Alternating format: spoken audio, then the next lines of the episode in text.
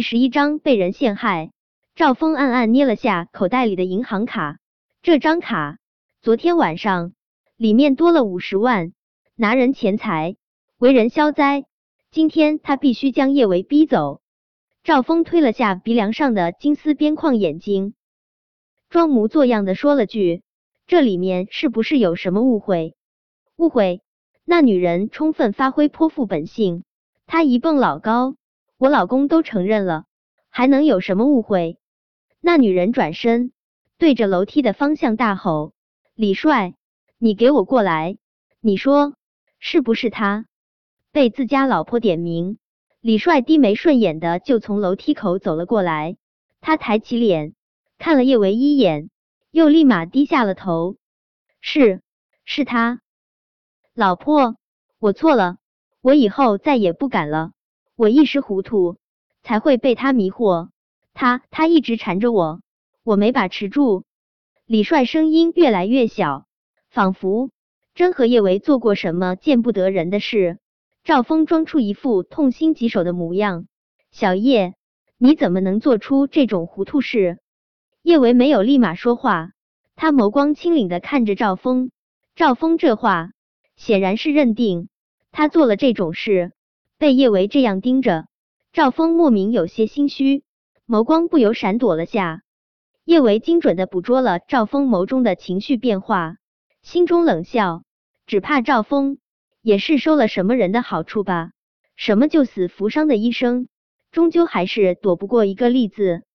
叶维脑海中刚闪过这个念头，就看到了抱着陆廷琛的胳膊向这边走来的叶安好。叶维心中明了。叶安好就这么沉不住气，他才刚回来，他就已经想要把他赶走了。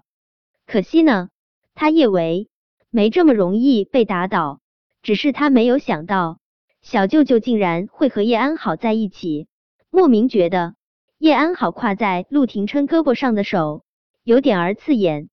叶维从叶安好和陆廷琛身上收回视线，他看着赵峰，不卑不亢，赵主任。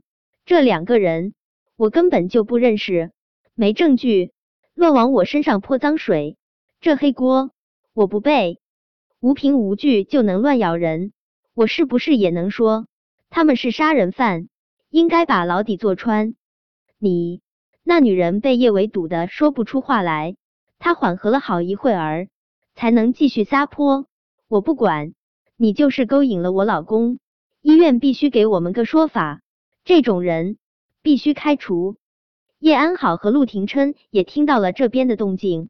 叶安好知道他设计的好戏已经开始上演了，他装出一副疑惑的模样，拉了下陆廷琛的胳膊。咦，前面的那个人怎么有点儿像是小维？叶安好说这话的时候，一直观察着陆廷琛的脸色，奈何陆廷琛完全就是个面瘫。他根本就看不出他在想些什么。昨天叶维回国后，叶安好就让人悄悄跟着他。他手下的人回来汇报，叶维和陆廷琛见面了。叶安好生怕陆廷琛会知道当年的事，他绞尽脑汁想要将叶维逼走，最好让叶维在陆廷琛心中卑贱如泥。叶安好再接再厉的破坏叶维的形象，小维也真是的。怎么又做这种事？他上学的时候就喜欢这样，被人发现好多次，还被人家老婆给揍了，吃了那么多亏，也不知道吸取教训。都怪我不好，我这个做姐姐的没能好好管教小维，让他走偏了路。听了这话，陆廷琛不由得蹙起了眉头。叶安好见状，以为他讨厌叶维了，没想到下一秒。他就听到了他那清冷如冬雪的声音：“你今天话太多，而且还总是抓他的胳膊，很是招人烦。”陆廷琛不着痕迹的甩开叶安好的手，芝兰玉树般的男人身上仿佛结了一层冰，生人勿近。叶安好怔怔的看着自己那空落落的手，他这是被陆廷琛嫌弃了吗？他明明……是要毁掉叶维形象的，怎么被嫌弃的人变成了他？叶维那边的情况越来越激烈，那女人讲理讲不过叶维，各种撒泼。这个贱人让我没脸，你们医院必须把他开除，不然我就不活了。现在的小三都这么猖狂，让人怎么活？反正又没人给我做主，我不活了，不活了。说着，那女人做事就要去撞墙。周围的人见那女人想不开，连忙去拉她。赵峰装出一副为难的模样：“小叶，你看，万一闹出人命，要不你去办离职手续吧？毕竟是你有错在先。我不活了，不活了！”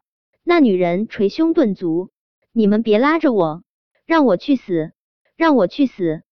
老婆，你别冲动。”李帅拉住那女人，随即转过脸，一副无奈的看着叶维。你说你非要缠着我做什么？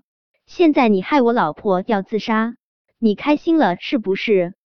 是啊，真是太不要脸了，逼得人家都活不下去了，快开除他吧！医院哪能用这种人啊？就是啊，这种人最可耻了，就应该进猪笼。听了这些人的话，叶维气的都想笑了。他抬起脚，一步步走到李帅面前：“李先生是吧？”李先生，我觉得你说话之前应该先照照镜子。我口味貌似还没有这么重，你这样的我还真咽不下。本来围观众人都是站在李帅夫妻那边的，现在听到叶维这么说，他们顿时找回了不少理智。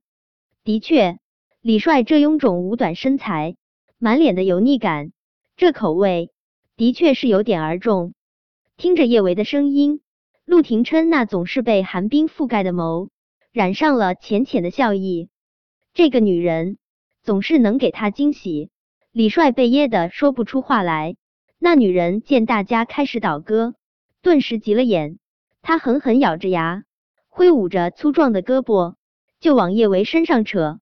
贱人，你勾引我男人还有脸了是不是？你不是喜欢勾引男人吗？现在我就扒了你衣服，让大家都看看你怎么勾引男人。那女人一招呼，好几个五大三粗的女人就一股脑儿的扑到了叶维身上，还有人拿出手机准备拍视频。